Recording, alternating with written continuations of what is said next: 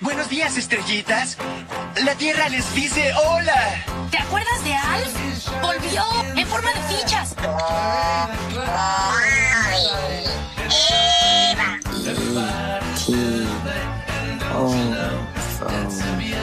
Vaya, vaya. Malévolo cucarachón se nos puso sentimental. Soy Buzz Lightyear. Vengo en paz. Buenas noches y sigan mirando al cielo. ¿Te has detenido a mirar el cielo y preguntado qué es lo que hay más allá? Más allá de la Tierra, de la galaxia. Si estamos solos en este mundo, si somos una simulación o un videojuego. Dentro de esto, donde nuestras vidas pueden llegar a ser aburridas y algo monótonas, la imaginación de la gente para tener más emoción en su vida puede llegar a crear muchos, pero muchos casos posibles. Como inventar objetos, organizar tu día, crear cuentos, historias o simplemente tener un largo, pero largo rato de ocio. Y dentro de estas creaciones eh, aparecen las teorías conspirativas. Estas pueden ir desde libros, series o películas favoritas. Unas muy, pero muy locas como la de que Niels Armstrong, el primer y el único hombre que ha pisado la Tierra, jamás lo hizo. Que solamente fue una simulación y una gran mentira para el mundo. Pero ¿saben cuál es una de las más conocidas? Quizás no todos conocen a profundidad de qué trata, pero la mayoría todos conocen de su existencia. Y con esto podemos darnos cuenta de cuán masivo ha llegado a ser. Y esta es especial, ya que muchos la han visto y no es un avión con sus lucecitas ahí brillando. Tampoco es una estrella. Es muy muy especial porque a pesar de los años sigue siendo uno de los misterios más grandes. Que a pesar de la tecnología que tenemos, al parecer no llega a ser suficiente. O quizás lo quieren mantener en secreto. ¿Pero quiénes? Los gobiernos, los que tienen más poder. Una teoría que puede llegar a causar emoción, sorpresa o miedo al presenciar este fenómeno tan extraño porque llega a estar más allá de nuestros conocimientos. Con todo esto ya presentado, ¿puedes adivinar de qué se trata? Bueno, te lo digo. OVNIs. ¿Sí? OVNI. Objeto volador no identificado. Todo esto trae consigo también abducciones y avistamientos. Pero, ¿qué son las abducciones? Bueno, esto es un campo de la ufología que estudia y analiza los ovnis. Y es cuando uno o más extraterrestres toman a un ser vivo terrestre en contra de su voluntad, lo secuestran y lo llevan a algún lugar desconocido, a un bosque o quizás a sus naves. Con todo este conjunto, muchos se preguntan creer o no creer en estas cosas. Porque, ¿por qué van a creer en algo que no tiene alguna explicación científica concisa? Bueno, por algo se llaman teorías conspirativas. Son alternativas. Muchos creen y da motivo para creer que a pesar de no estar respaldadas científicamente nos pueden dar una explicación. Hay registros fotográficos, videos y relatos de algunas personas que han vivido esto. Gente que le asustó mucho o gente que lo cuenta como diversión. Por esto mismo somos creyentes, ya que esto lleva mucha curiosidad, donde investigas e investigas y todo te da la misma respuesta. Omnis. Estas teorías nos explican o nos dan material para creer, porque esto fascina a la sociedad. tanto así que ya no llega a ser solamente parte de un juego o algo divertido. Se han creado comités como el Comité de Estudios de Fenómenos Aéreos Anómalos en Chile. Sí. Y esto es quizás no creíble porque está más allá de lo que nosotros podemos percibir. Porque si fuera algo que podemos ver, sería muy aburrido. Por eso, creer y ser escéptico no se llevan de la mano. Creer es bueno. Hola, mi nombre es Milenka, yo soy del norte, creo en los ovnis, creo en las abducciones y creo en todas estas cosas. Los ovnis, los extraterrestres, pero jamás he visto uno. Hola, soy la Connie, eh, he tenido avistamientos y creo en los ovnis. Hello, yo soy Gaby y creo en los extraterrestres, eh, también en las abducciones, aunque nunca he visto nada parecido, igual creo. Hola estrellitas, soy Carol y también los acompañaré en esta travesía sobre ovnis. Uy, que está bueno esto, ovnis, así súper extraño. Y no sé ustedes, pero a mí me gustaría saber cómo se originó esto, porque o sea, hay un montón de cosas como circulando, pero no tengo ni idea dónde circuló, no sé ustedes.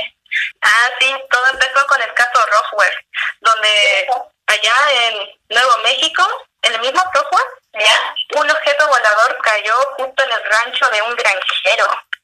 Entonces, eso apareció en las noticias también. Sí, entonces empezó a especular qué es lo que era, como qué onda, y fue el, fue el ejército de Estados Unidos para ver qué onda. Resultó ser un globo meteorológico, pero igual, como que ahí, fue en ese momento, que los ufólogos como que empezaron a especular, como que, porque fue, fue muy raro, fue muy extraño, porque vino el ejército y, bueno, quedó la embarra, pero Ay, claro, yo tenía entendido de que por eso empezó a... que por eso se hizo el Área 51, ¿es así?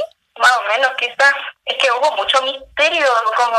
Es que yo creo que hasta ahora el Área 51 es como lo más clásico, de lo clásico es como... Sigue siendo un misterio a pesar de que hay información, o sea, entre información, sigue siendo una cosa extraña. Es que la, la mayoría lo conoce como un marco militar o algo así, como una fuerza de gira y una base de, de fuerza aérea. Sí, pero igual como que no es. ¿No les parece extraño que muchas especulaciones como esa están en un solo lugar, ahí, como que de la nada, que hayan llegado fuerzas más grandes por algo tan pequeño que pudo haber sido? yo creo que como que siempre estuvo ahí, pero como es lo más un secreto y hasta el día de hoy eh, vieron algo y quizás ellos suponían que pudo haber sido y por eso fueron tan rápido para allá.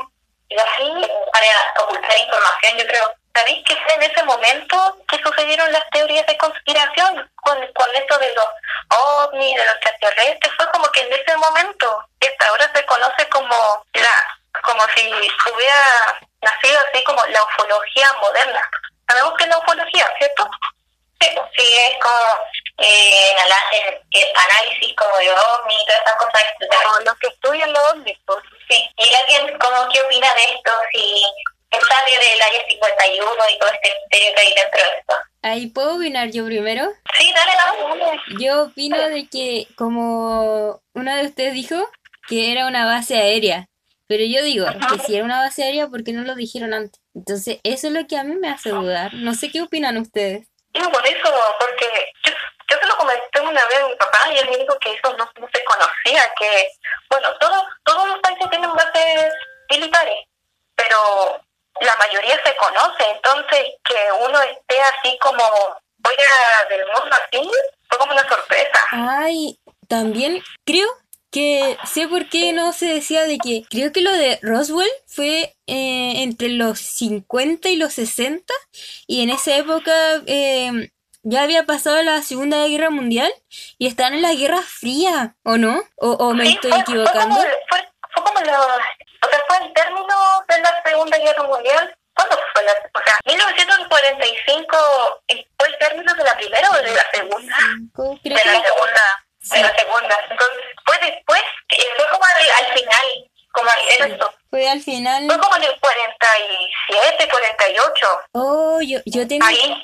Yo tengo un dato curioso de eso. La Segunda Guerra Mundial es sobre todo lo de Hitler y eso. Ya.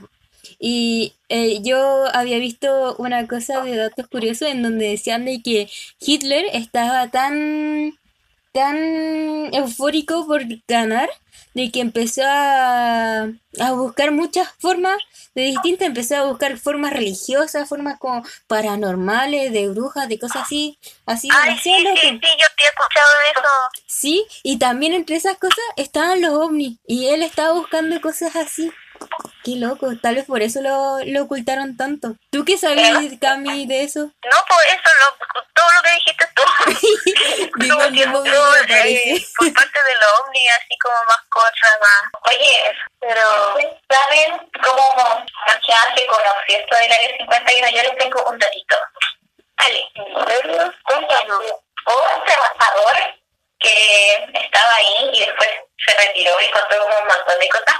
Pero esa historia estaba en el área F4, no en el 51. Pero ahí después como estaría juntas cerca y vio como, no sé, tipo cosas que los aviones volaban como 4 metros más de lo normal, 8 metros más de lo normal, o que estudiaban como estas extraterrestres y trataban como de copiarlas, pero no podían porque el gobierno no, como que tenía toda la información, entonces eso es como todo lo que ronda ahí dentro del área 51. Qué miedo. Sí, encima todo esto como que todo apunta a Estados Unidos porque como que tiene mucha información sobre eso. Es que es. Es que es sorprendente cuánto tiene de misterio, no sé. Es como que, Ay, yo tengo eh, un dato curioso de eso, de que Estados Unidos no, no dice y niega todas estas cosas, pero gobiernos como Rusia o Francia, ellos no lo niegan. El otro día vi un reportaje en donde decían eso, en donde un ufólogo hablaba de eso, de que Estados Unidos, eh, dentro de otros, obviamente, gobiernos más, niega la existencia de ovnis y extraterrestres. Bueno, hasta el año pasado eh, Estados Unidos lo negaba. Y, pero otros países como Rusia o Francia eh, no lo niegan, sino que ellos también tienen plata del gobierno destinada a investigación de eso, dentro de todo lo que es aeroespacial. es que quizás sí, uno puede pero o sea, yo creo que con todas estas cosas, estas como pruebas que se tienen, no sé, es como ser escéptico es como raro, no sé. Y ustedes como más allá como del área 51, como que cachan, no sé, más o menos esto de las abducciones alienígenas. Son, Connie, tú no sé qué piensas de todo esto de las abducciones. Yo eh, igual es como que me he informado de esto porque como que es súper interesante. Esto pasa como más, es como súper común, aunque no lo creamos porque eh, hay, sobre todo en Estados Unidos pasa muy seguido, pero como no salen las noticias o cosas, eh, como que la gente no se entera. Pero esto igual es como súper común, por así decirlo. ustedes creen que se conozcan como en los medios muy poco esto, quizás por miedo, porque por ejemplo hay gente que le ha pasado y, y no cuenta experiencias por miedo, porque por ejemplo en Chile, yo por lo menos no, no, no conozco muchos casos, pero yo soy en Argentina, pasó uno que le pasó a unos chilenos que ellos eran estos conductores de los realistas y a ellos les pasó y quedan súper en shock y, y se olvidan de todas las cosas, o sea, son supuestas. O sea, uno se olvida de lo que pasa, se te secuestran técnicamente quizás qué hacen con tu mente. pasa como con la avistamiento, porque la otra vez eh, salieron unos- que en el cielo se veían unas luces eh, y era de día, y luces eran como muy brillantes y como que se movían así como en zigzag y después salieron como desmintiendo que esas no eran luces, que eran unos pájaros, y eh, eran pájaros. Pájaros luz, que sean pájaros, pájaros ultra. Ah, No conozco a pájaros que tengan luz propia y que hagan zigzag tan rápido. ¡Ay, qué mala excusa! Algo así ya sería quizás en mi posición, porque no sé mucho de pájaros, Ujú. ya sería muy extraño, antinatural. quizás. Yo tengo el dato que en el siglo XIV más o menos hubo una especie de batalla entre ovnis y eso está en escritos en donde describían como en el cielo empezaron a aparecer unas cosas plateadas como con brillos, porque como era antiguo no sabían cómo describirlo. Antiguo no sabían cómo describirlo. Y, y decían de que se disparaban y cosas y, y de repente, ¡pum!, ya no hubo nada. Estuvo muy buena la conversación, a mí me encanta esto y eso pues. Bueno, estrellitas, estamos aquí con la señora Paula que nos tiene que contar un muy inusual avistamiento de ovnis, así que comencemos la entrevista. Hola señora Paula, esperamos que se encuentre muy bien. Le haré unas preguntitas, así que espero que conteste con lo más, siendo lo más sincera posible. Cuéntenos su experiencia. Hola, ¿cómo están? Sí, bueno, la verdad es que yo no puedo decir a ciencia cierta que fue un avistamiento de un ovni, pero sí fue una situación muy extraña porque hace muchos años atrás yo un día salí con una amiga y nos fuimos a la acantilado de una playa para ver el mar y la luna y estábamos conversando cuando de pronto vimos que la luna empezó a crecer y a cambiar de color. La luna se veía en el horizonte, era de noche, obviamente, pero se veía el horizonte, o sea, la línea en la división del agua con el cielo y se veía un puntito a lo lejos, pero ese puntito comenzó a crecer y a crecer, comenzó a tornar de color rojo hasta que se convirtió en una tremenda y gigante esfera roja que estaba encima nuestro. En ese momento a mí me dio miedo y le dije a mi amiga, ¿sabes qué? Me dio miedo, mejor vámonos.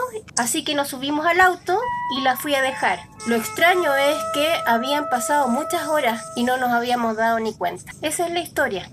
Bien extraña por lo demás. Wow, oiga señora Paula, y aparte de tener miedo, ¿usted tuvo alguna sensación especial o inusual en ese momento? Que fue bien extraño porque en realidad estábamos conversando con mi amiga cuando en eso nos detuvimos a mirar la luna y todo pasó tan rápido que no nos dimos cuenta hasta que nos dio miedo y nos subimos al auto y nos fuimos. Pero ese puntito era la luna que se fue agrandando, ¿verdad? Nosotros vimos la luna en el horizonte que fue cambiando de color paulatinamente, o sea, como muy gradualmente, de, de tonos más rosaditos, más oscuro, más oscuro, hasta que se convirtió en un rojo, pero fuerte, un rojo vivo, así, muy, muy incandescente. Y aparte de ya todo lo mencionado, ¿usted identificó alguna otra característica del ambiente o de en sí ese rojo? Lo que pasa es que nosotros estábamos en un acantilado de frente mirando el mar y estábamos, obviamente que a la intemperie, estábamos eh, sentadas arriba del capó del auto, pero lo más extraño era que no había viento, no había frío, no sentimos nada, ninguna situación extraña, fue solamente como quedar hipnotizados mirando la luna. Y luego de eso, ¿nunca más volvió a experimentar algo parecido? No, yo particularmente eh, no un avistamiento de ese tipo, pero sí una vez en un avión viajando tuve la oportunidad de que los pilotos me confesaran que en, en la zona donde estábamos volando era zona de avistamiento de ovni. Yo trabajaba en una línea aérea, por eso acostumbraba a volar bastante.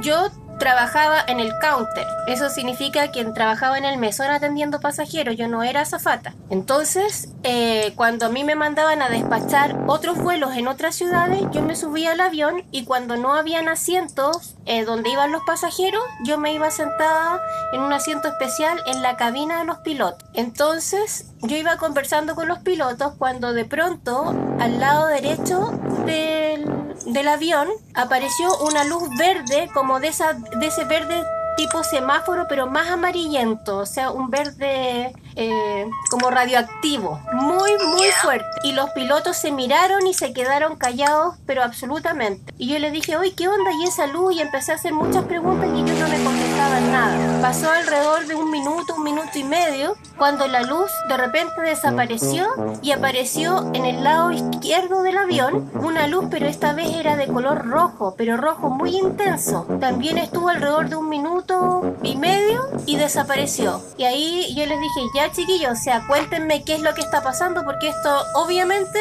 no es un semáforo. Y ellos me dijeron que ellos estaban imposibilitados de comentar nada, que ellos cuando, cuando cuando volaban, o sea, cuando se convertían en pilotos, ellos firmaban como en el contrato de que todo tipo de avistamiento era como bajo secreto, no se podía eh, mencionar nada. Y que esa zona que estábamos pasando por arriba del Valle del Elqui, en la zona del Valle del Elqui era una zona de avistamiento de ovnis, de objetos voladores no identificados y que ellos lo veían de manera muy recurrente, que siempre que pasaban por ahí de noche pasaba algo extraño.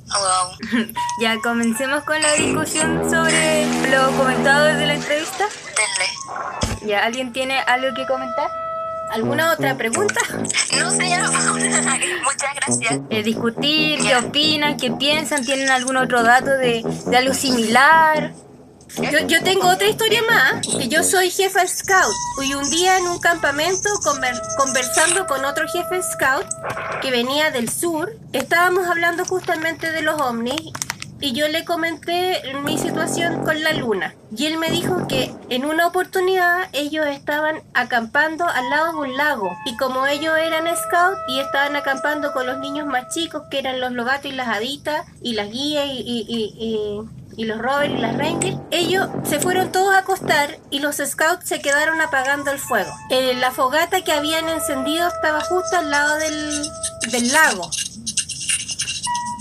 Cuando en eso, del lago, apareció una esfera brillante que salió del lago, o sea, como que estaba sumergida y salió hacia afuera y comenzó a levitar sobre el lago y ellos la empezaron a mirar en una fila y también eh, esta esfera pasó lo mismo que con la luna. También creció, pero no cambió de color. Siguió siendo blanca. Y cuando la esfera empezó a crecer, a crecer, a crecer, el jefe de los scouts eh, se asustó y pensó que los niños podían estar en peligro.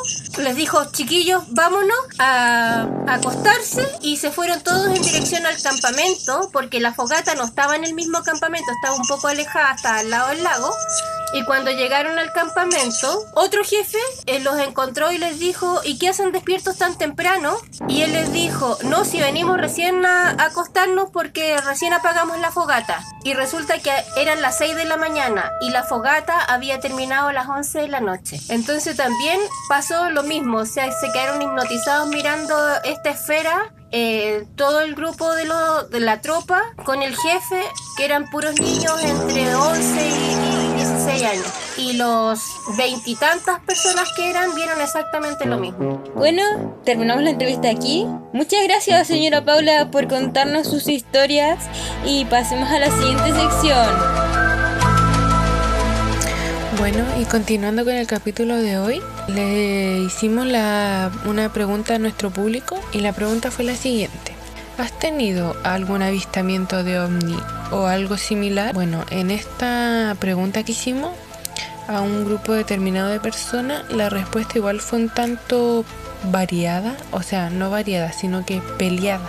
Estuvo como muy en disputa, ya que 15 personas votaron que sí habían tenido avistamiento y 12 personas votaron que no habían tenido ningún tipo de avistamiento. Y lo que más nos llamó la atención de, esta encuesta es que al momento de preguntarle a las personas que nos contaran su experiencia o qué fue lo que, lo que vieron, eh, lo que más coincidía es que toda esta o la mayoría de estas personas eh, vieron luces en el cielo. Eh, ya sea como luces parpadeando o luces en zigzag o luces que avanzaban, eh, la mayoría de estas personas vieron como luces, destellos de luz o variado en el cielo. Y también como dijo la señora, ella también era como similar a lo que nos dijo nuestro público. Vio como un tipo de luz, sus niños, los niños de Scout vieron como un tipo de luz que salía del agua eh, en casi todos los casos se ven como tipos de luz. Igual yo creo que esta es la forma como que más se hacen como ver, por así decirlo, los ovnis o la creo que esta es la forma que se hacen ver, por así decirlo, ya que es como una forma más eh, una forma más que pasen un poco desapercibidos, ya que en el cielo el hecho de que hay mucha estrella hace que una luz más hace eh, pase desapercibida. O sea, ese es como mi punto de vista.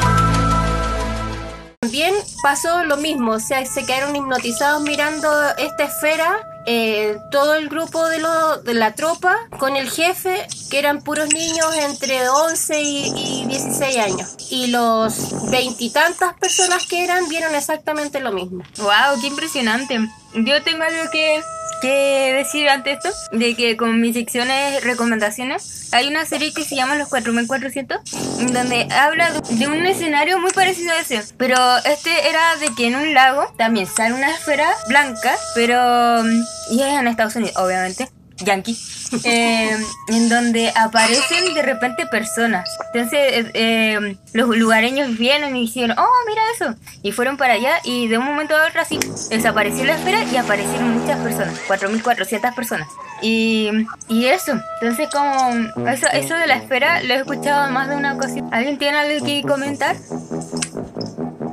O sea, eh, con lo que se puede como sacar algo en común que, pa- que pasará y es como lo de quedaron eh, Pegados, así como tiempo, tiempo de- perdido. Sí, como tiempo perdido. eh, entonces eso es como una característica, como algo importante. Como un factor común. Un factor común porque si ya no solamente pasó una vez, sino que más, más de dos veces y un seguido, porque es común que pase cuestiones. Eh, Sí, porque por ejemplo, a mí lo que me pasó fue en Arica y a mi amigo, mi- el jefe scout, le pasó en Talca o, o cercano a, a la localidad de Talca en un lugar donde había un lago, porque era en el sur. Oigan, ¿alguna tiene, tiene algo así relacionado a, a Chile? Porque estos dos lugares son en Chile. Entonces igual es como impresionante que los dos lugares sean aquí en este país. Sí, o sea, eh, ella nombró el Valle, el valle del Esquí y ese también es como uno de los lugares de habitamiento ovni, uno de los tres más reconocidos, lugares espirituales, hay portales a otras dimensiones. a mí a mí lo que me hace ruido es que eh, los de los Moai, que también eh, tiene, siempre dicen de que tiene mucha relación con los ovnis, porque como que los, los ovnis ayudaron a los Rapanui a, a crearlo. Entonces yo creo que debe ser... Ay, sí, también había escuchado de eso. Sí, a mí se me hace como que Chile es como el lugar dado para esas cosas porque imagínate, eso es una isla. El otro era en el norte, el otro en el sur, porque es como en todo Chile.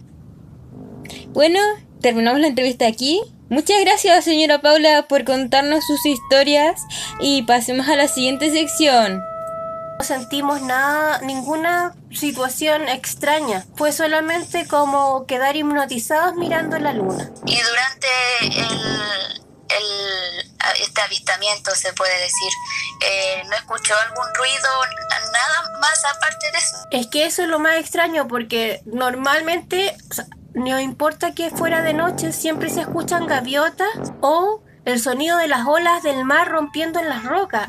Y en ese momento no se escuchaba absolutamente nada. Nada, no se escuchaba nada, era un silencio total. Que fue así muy literal quedar hipnotizado durante horas. Lo que pasa es que yo a mi amiga la pasé a buscar como tipo 10, 10 y media de la noche. Entonces nosotros cuando esto comenzó debemos habernos demorado, no sé, 15, 20 minutos en llegar al lugar donde íbamos y comenzó a agrandarse la luna, quedamos hipnotizadas, nos dio miedo, nos fuimos y eran más de las 5 de la mañana cuando yo la llevé a su casa. Entonces para nosotras pasaron solamente minutos y sin embargo habían pasado muchas horas.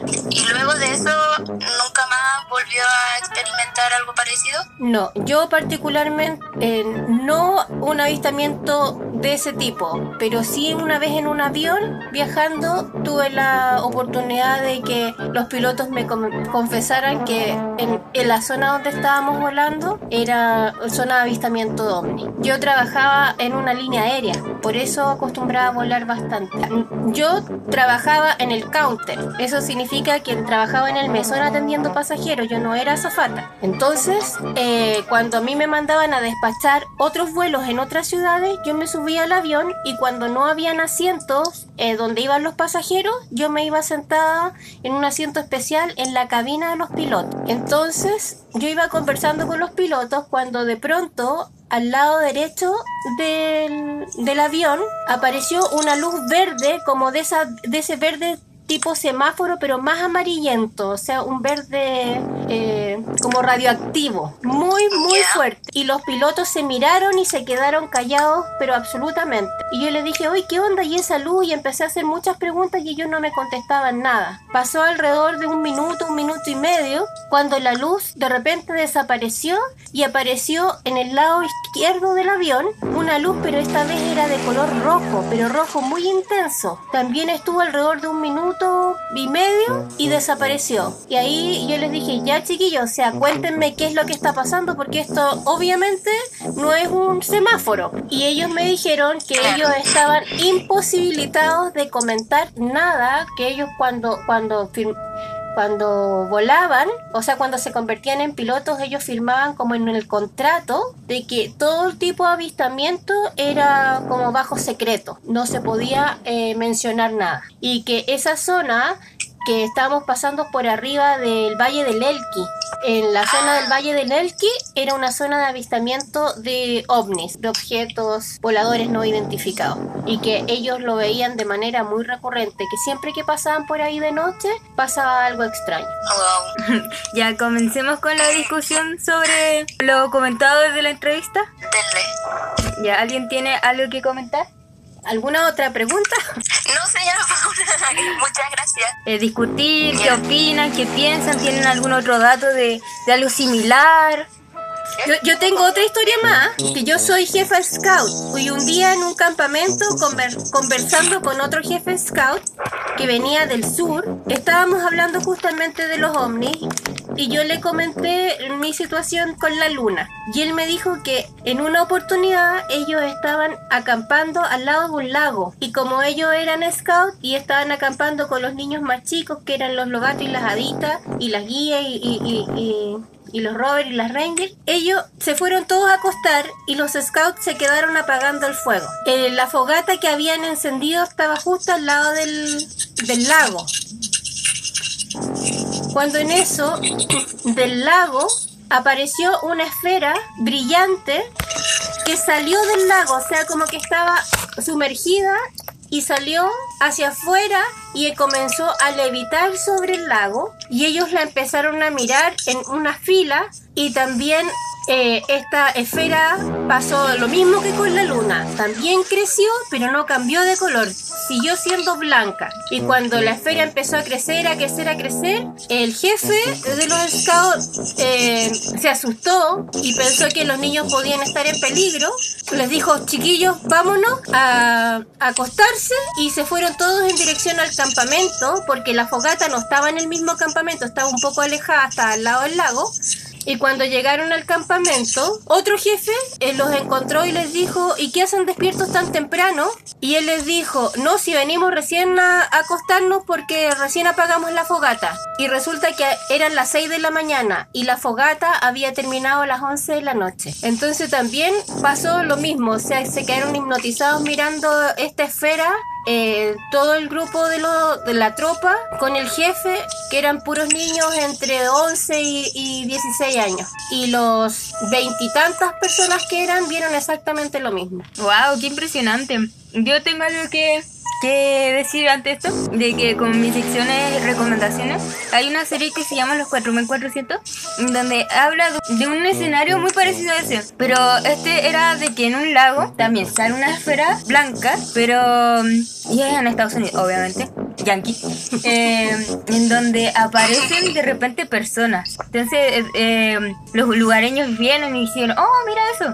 Y fueron para allá y de un momento a otro así desapareció la esfera y aparecieron muchas personas, 4.400 personas. Y, y eso, entonces como eso, eso de la esfera lo he escuchado más de una ocasión. ¿Alguien tiene algo que comentar?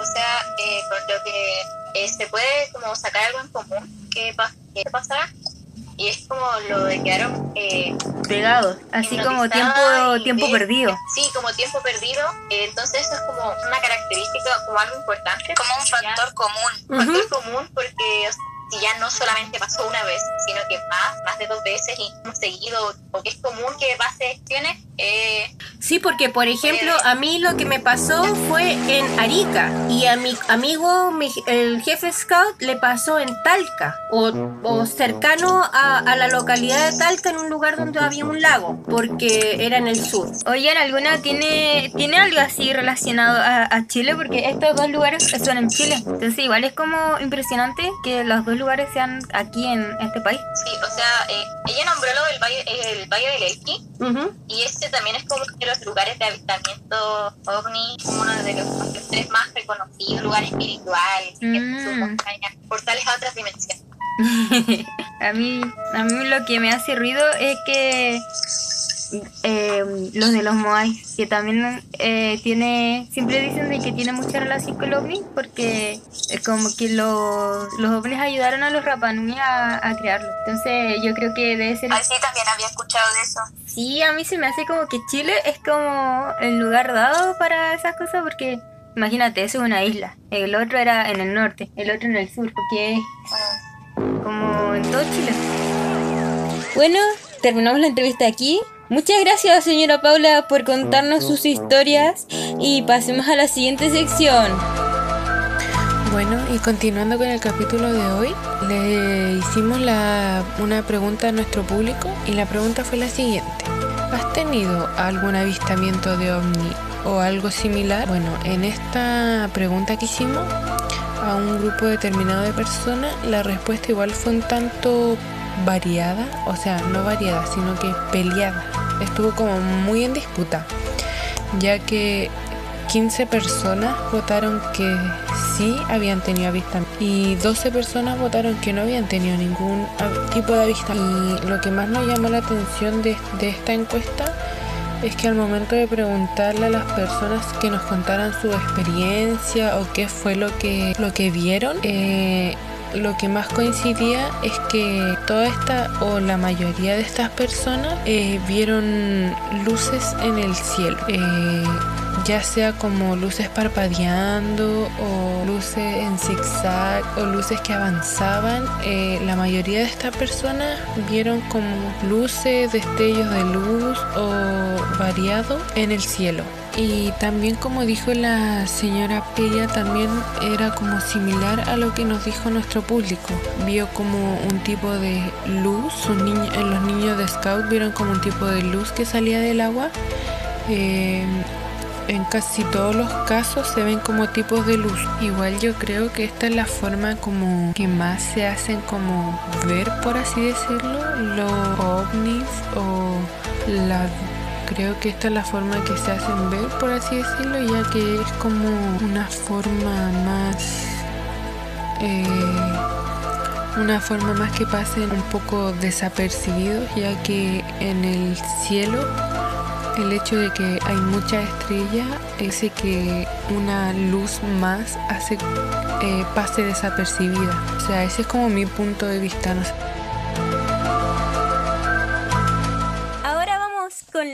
Recomendaciones. Mansión de Bart en la Luna. En el espacio va celebró y Arturito el bajo tocó con las siguientes recomendaciones sobre películas. Y no falta en esta sesión los filmes de la ciencia ficción, género de lo fantástico y científico, que nos ha traído a imaginar las cosas que pueden venir desde el cielo como quienes han llegado. Presentando La Llegada, una película estadounidense de drama y ciencia ficción estrenada en el año 2016. Este filme comienza con la aparición de 12 naves espaciales instaladas en diversas partes del planeta. Ante este hecho, el gobierno de Estados Unidos recibe un mensaje de estos seres, pero de un idioma extraño. Así es como contratan a la experta y respetada lingüística Lois Pang, que participa junto al físico Ian Donnelly para entrar a la nave y comunicarse directamente con estos seres, que se muestran como sombras gigantes en forma de pulpos, que los separa una pared de vidrio. Los expertos se dan cuenta que ellos, los nombrados etápodos, así es como le pusieron por sus siete tentáculos, se comunican a través de formas circulares, que hacen con su tinta, y es como inicia el trabajo de encontrar a patrones en su lenguaje, con la ayuda de estos mismos heptápodos, mientras que con el mundo, una posible guerra a escala global amenaza a los líderes de cada país por la llegada de estos seres, toman un acuerdo en atacarlos. Cabe decir, en mi breve opinión, que tiene una trama que te atrapa, porque en vez de ser un típico filme de ciencia ficción donde los aliens atacan a los humanos e invaden la Tierra, estos seres vienen para un propósito pacífico, y el ataque es cometido por la humanidad.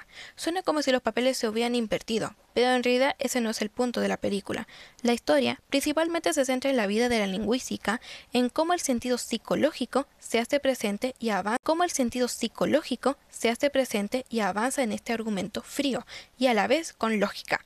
Tiene un final que los sorprenderá a miles porque los engaña desde el principio para la siguiente película Día de la Independencia. Esta es una película estrenada en 1996 de género ciencia ficción y acción. Se trata que el 2 de julio una nave alienígena llega a la Tierra. El gobierno de Estados Unidos piensan que vienen en son de paz, pero no. Comienzan a atacar en puntos estratégicos en el mundo y es deber de la humanidad en unirse a nivel global para compartir fuerzas y proteger al planeta. La batalla sigue hasta el 4 de julio, el momento que quien de los bandos se acota vencedor y como es parte del final, no se menciona nada en este podcast, hasta que hayas visto esta fantástica película de platillos voladores y extraterrestres con tentáculos. Ahora yo les daré algunos datos interesantes del Día de la Independencia. El gobierno americano iba a prestar bases reales de la Fuerza Aérea para filmar la película, pero al saber de que iban a tratar del Área 51 y en ese momento ellos aún negaban rotundamente la existencia de esta, dijeron que no por eso no se las prestaron. Lo que hace más interesante esta película es que nos muestra una realidad posible dentro de nuestro universo, en donde no es tan descabellado pensar de que esa organización en verdad existe. Cosas interesantes que tenemos en esta película son todos los cameos y las cosas relacionadas a la cultura popular, que es algo que hace de que perdure y fascine tanto hasta el día de hoy a pesar de que hayan pasado ya sus buenos años desde su estreno, con un buen balance entre comedia, acción, escenas profundas y conmovedoras. Bueno, estrellitas, hemos acabado con la transmisión de hoy. Buenas noches, estrellitas. Recuerden siempre mirar el cielo. Nos vemos en la próxima transmisión.